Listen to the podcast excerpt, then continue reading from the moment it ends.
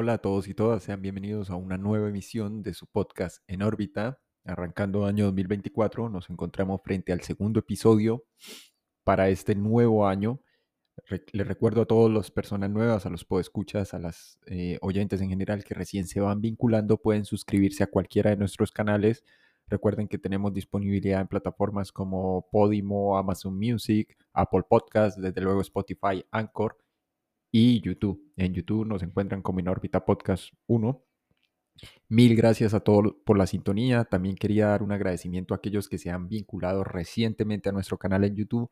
Y quería mandar un saludo especial para todos los escuchas en las diferentes regiones, latitudes y puntos donde se encuentran, especialmente en México, Estados Unidos, Canadá, Alemania, Chile, Argentina, Perú. Si se me escapa otro, pues un saludo y un máximo respeto hasta donde se encuentren. Mil, mil gracias a todos por la sintonía y vamos al lío. Hoy quiero hablar con todos ustedes de una de las lecturas más reposadas y mejor articuladas y desarrolladas en torno al fenómeno o la experiencia extracorporal, o lo que se conoce en el anglicismo como OB o EFC. Se trata de un autor alemán, pido de antemano excusas por la pronunciación, eh, el nombre se podría leer más o menos como Jorgen Sigue, se trata de un ilustrador gráfico, un artista visual que desarrolló su carrera en paralelo a sus exploraciones eh, de la conciencia y al estudio empírico de la conciencia, él mismo lo declara.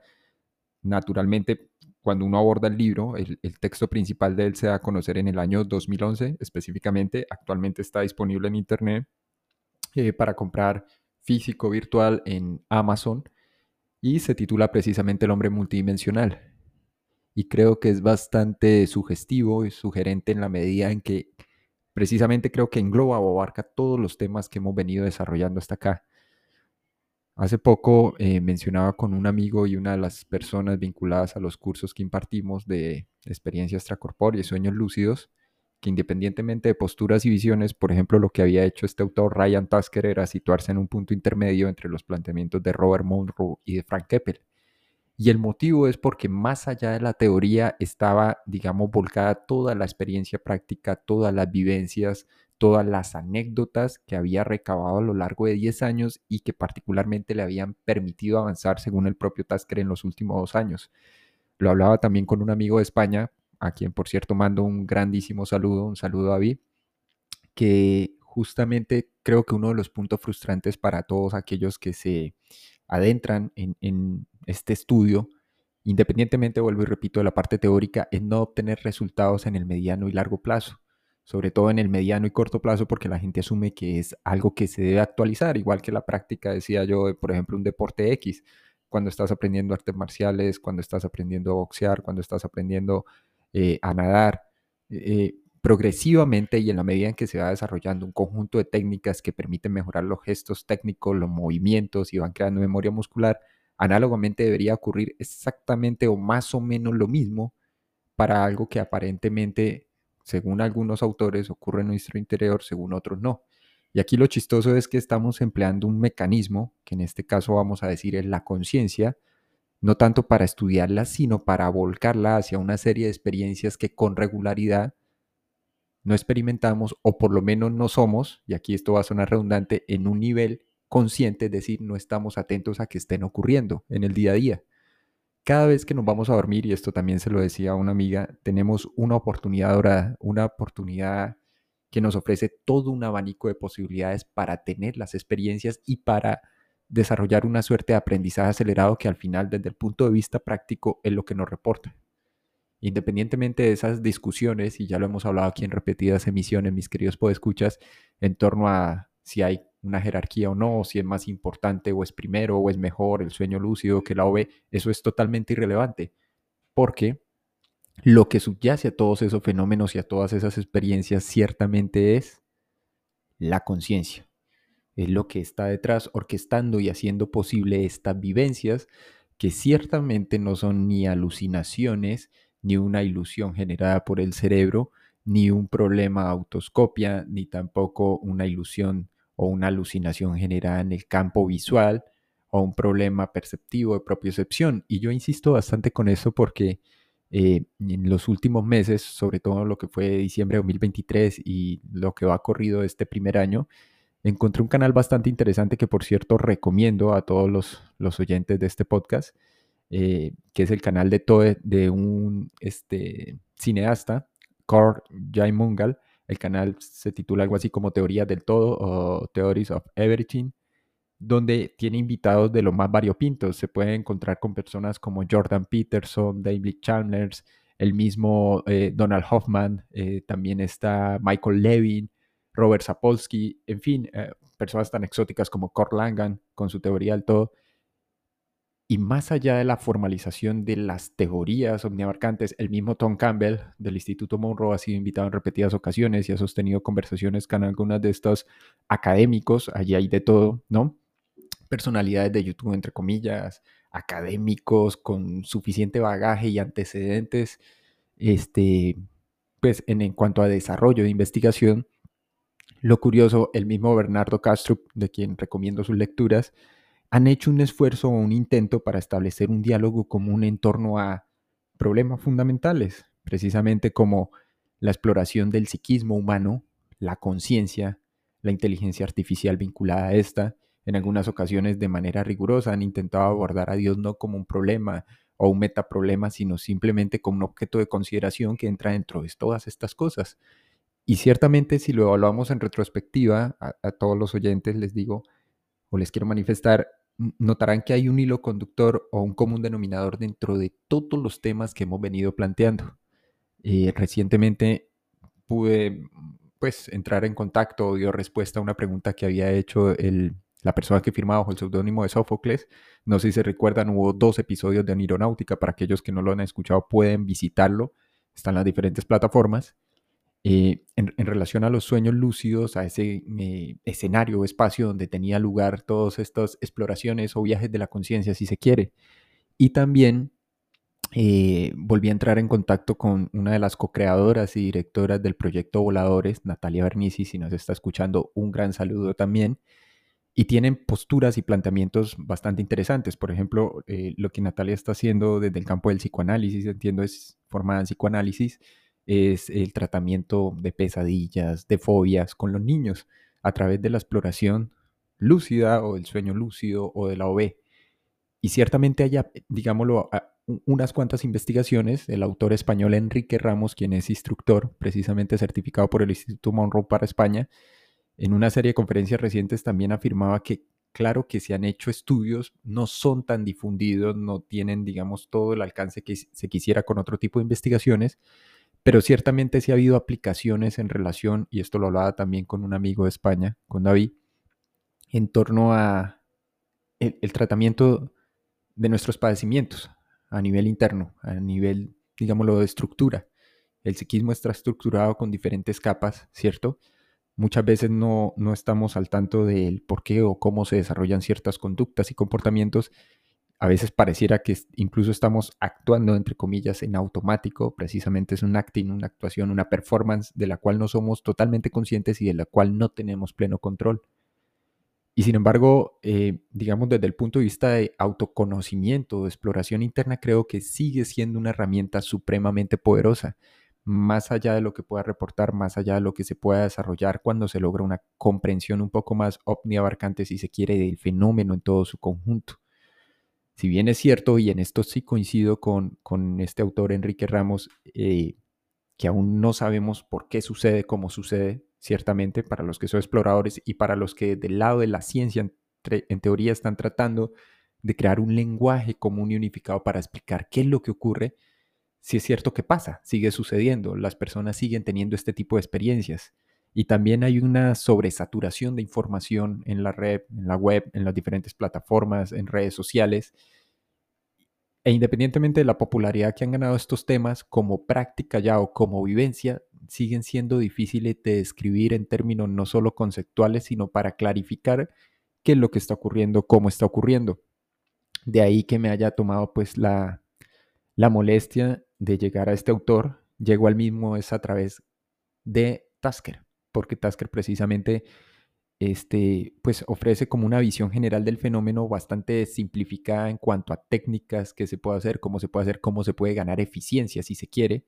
Eh, repito, muchos se frustran, yo lo experimenté algún tiempo atrás en relación a resultados a mediano y corto plazo, porque asumimos que debería traducirse esas prácticas y la ejecución de las técnicas a rajatabla o como están indicadas o prescritas en eh, la aducción de la experiencia y sin embargo no muchas veces ocurre así.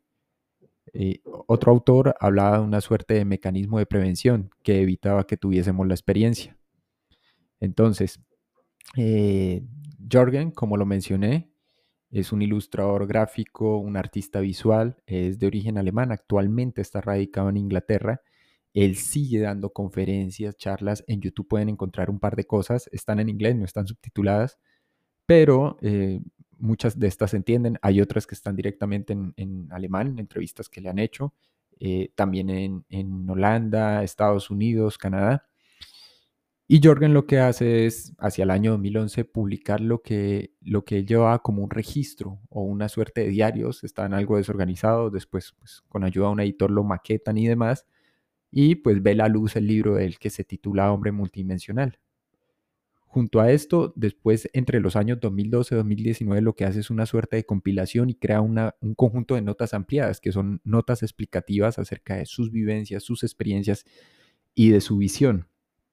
Entonces, me pareció muy interesante traer este tema a colación hoy con todos ustedes, mis queridos podescuchas, porque, digamos, dentro de las personas, los individuos y los grupos, eh, que están comprometidos o se identifican con corrientes de corte orientalista o que a veces mezcla una serie de conceptos e ideas, eh, creo que se ha hecho un uso casi que peyorativo o se ha desgastado el concepto mismo de dimensión, dimensionalidad y multidimensionalidad independientemente si nosotros entendemos de topología o no, independientemente de si entendemos de otro tipo de geometrías no euclidias, independientemente de nuestras concepciones acerca del espacio mismo, que es el espacio como escenario vinculado a eso que llamamos realidad. Y, y aquí lo curioso es que de manera progresiva, pues Jorgen está hablando desde de su experiencia y desde cómo ha interpretado cada uno de, los, de las vivencias que ha tenido en entornos proyectados de lo que ha ocurrido. Entonces, pues nos está hablando acerca de una conciencia, un continuum también, un espectro, igual que Monroe, igual que Keppel, igual que Tasker, que es capaz de tener una mirada hacia n cantidad de dimensiones. ¿Sí? Ramos diría, Enrique Ramos, n cantidad de realidades. Hay diferentes realidades llámalas como quieras, planos. Aquellos que siguen con todo ese bagaje y que beben directamente de la fuente del, neoplatonismo, pues dirán planos astrales. Eso es totalmente irrelevante. El punto es que la conciencia tiene esa capacidad de enfocar su atención en cada una de estas, de vivenciarlas, de experimentarlas. Y si ejercitamos nuestra memoria y ponemos en práctica las técnicas, entonces al final lo que hacemos es incorporar todo ese aprendizaje y todo ese nuevo cuerpo de conocimientos, toda esa nueva data y actualizarlo en lo que nosotros llamamos nuestro presente, nuestra realidad física.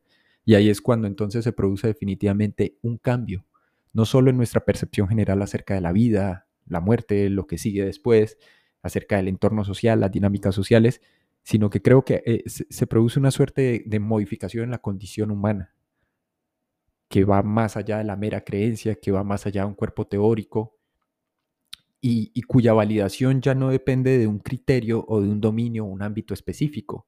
Esto no es, esto no es digámoslo, eh, de dominio particular de una ciencia X o Y, es totalmente irrelevante, tampoco un conjunto de creencias, porque al final se trata de experimentarlo. Es tal como decía Silva Muldon, experimentalo tú. Y luego lo hablamos, experimentalo. Entonces, claro, está hablando primero de entre tantos temas, eh, tiene un modelo. La importancia aquí del modelo no es porque sea otro modelo más del todo, otro modelo más que pretende abarcar todas las cosas en relación al universo, por qué estamos aquí, cómo se originó, cómo se produjo, qué ocurre, sino más bien porque este modelo lo que hace es, eh, creo que mapear o cartografiar hacia dónde es que eh, nos movemos o desplazamos, si cabe el término. Hay mucha gente que digamos, sigue escribiéndome por interno eh, en relación obviamente a preguntas, dudas, incógnitas o sobre sueños lúcidos o, sobre experiencias cercanas a la muerte o sobre la misma experiencia extracorpórea. Y cada uno naturalmente lo hace desde un filtro específico, desde una mirada particular, donde hablan o de energías o chakras o vórtices o n cantidad de cosas. Eh, y está bien y entiendo, digamos, el contexto y el origen de sus preocupaciones, que son naturalmente genuinas. Sin embargo, considero yo que la importancia de personajes como Monroe, Keppel, Tasker o en este caso eh, Jorgen, que lo recomiendo sobremanera, es que a través de la práctica continua en lo que llamamos zona de tiempo real, en este espacio, en este nivel de realidad, en este entorno físico, exploraciones de 20, 30, 40 años, dan el bagaje suficiente para poder configurar como un, croquis, al menos si se quiere, o un escenario general que permita entender qué es lo que ocurre durante este tipo de experiencias. Entonces, eh, Jorgen, digamos, está abarcando diferentes cuestiones. No, es, no solo se trata de lo que él denomina los grandes problemas, sino que está hablando del modelo dimensional, de la descripción de las dimensiones, de lo que ocurre con la vida después de la muerte, que es una inquietud general de todos, de cómo la conciencia es capaz de desplegarse y de articularse en espacio-tiempo independientemente de nuestros sistemas de creencias, de nuestro universo simbólico, ¿sí?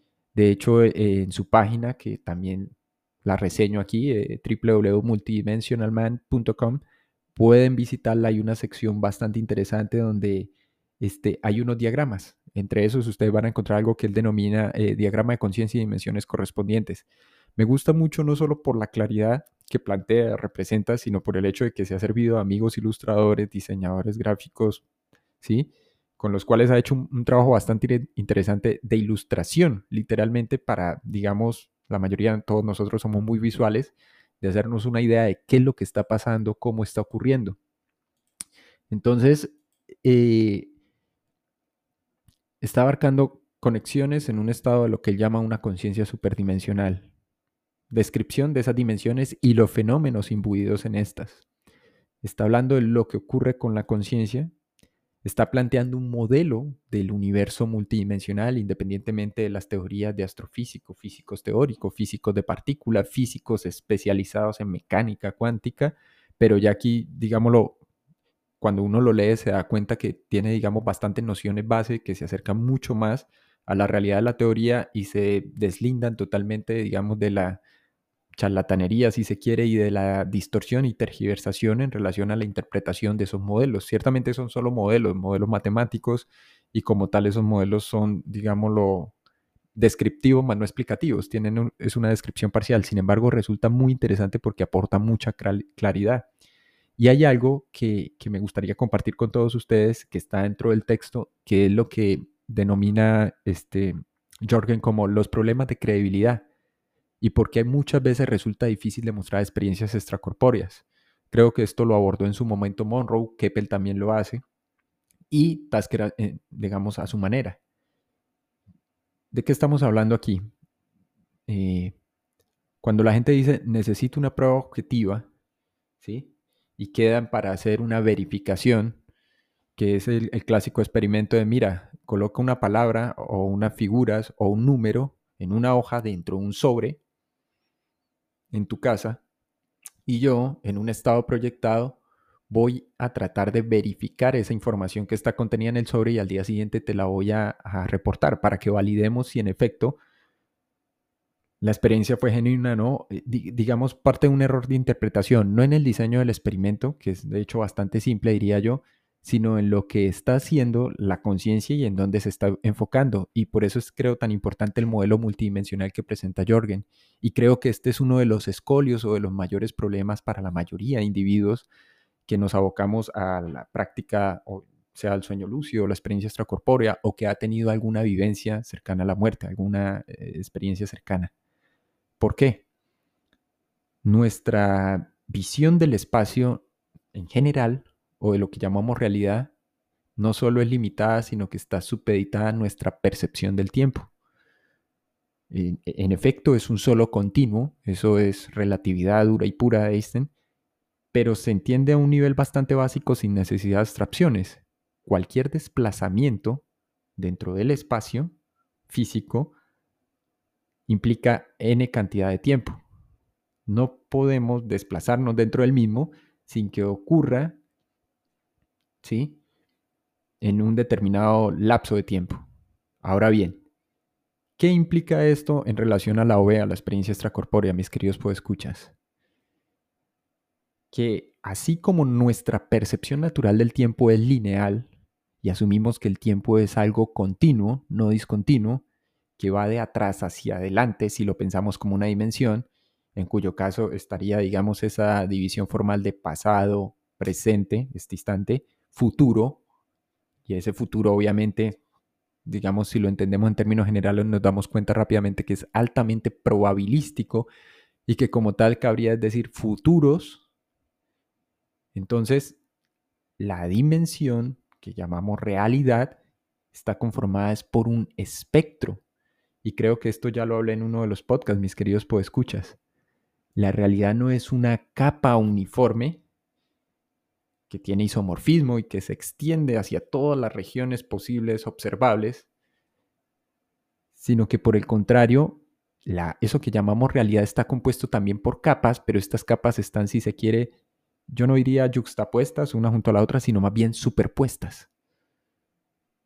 Hay una superposición de eso que llamamos realidad, que es básicamente lo que está planteando Jorgen en su modelo multidimensional. Él mismo lo dice, la mayor crítica que enfrentan los exploradores fuera del cuerpo o soñadores lúcidos, a le da igual también, por parte de escépticos, es el hecho de que no pueden proporcionar pruebas objetivas, entre comillas, de sus excursiones OB. Por ejemplo, leer mensajes fuera de la vista física o información desde ubicaciones remotas. Entonces, Ahí es cuando él dice, la razón de esto resulta obvia si se analiza desde un diagrama o un modelo que nos permita entender cómo está estructurada, cómo está articulada la realidad. Creo que por eso el mismo Monroe usó el nombre de enfoques y por eso Keppel usa el nombre o la etiqueta de focos. Foco 1, foco 2, foco 3, foco 4. Y en el caso de Monroe hasta enfoque 20, 3, 24, 25 y luego sigue después en sus investigaciones ulteriores, pero es simplemente una forma de designar o de ayudar al cerebro y a la mente humana a entender precisamente una realidad que no terminamos de, eh, ilustrar. Eh, resulta muy difícil porque asumimos que el espacio es lo que aparece frente a nuestros ojos, el espacio perceptual, el espacio físico. Y resulta que este espacio no solo tiene un espectro electromagnético que se extiende en una frecuencia de bandas, sino que además está superpuesto uno sobre el otro, sobre el otro, sobre el otro. Y cuando tenemos una experiencia cercana a la muerte, una OB, UFC, un sueño lúcido o incluso una experiencia de visión remota, lo que estamos haciendo es simplemente eh, atravesando esas capas, digámoslo así. Por eso a veces pueden aparecer incluso una superposición de imágenes ya otra cosa es cómo lo interpretamos, cómo lo tamizamos o lo filtramos. Entonces, mis queridos podescuchas, ese es el tema que quiero dejar sobre la mesa. Prometo hacer una segunda parte ampliando los estudios, aportes, avances e investigaciones de Jorgen. Mil, mil gracias a todos por la sintonía, por escuchar y nos veremos en una próxima emisión.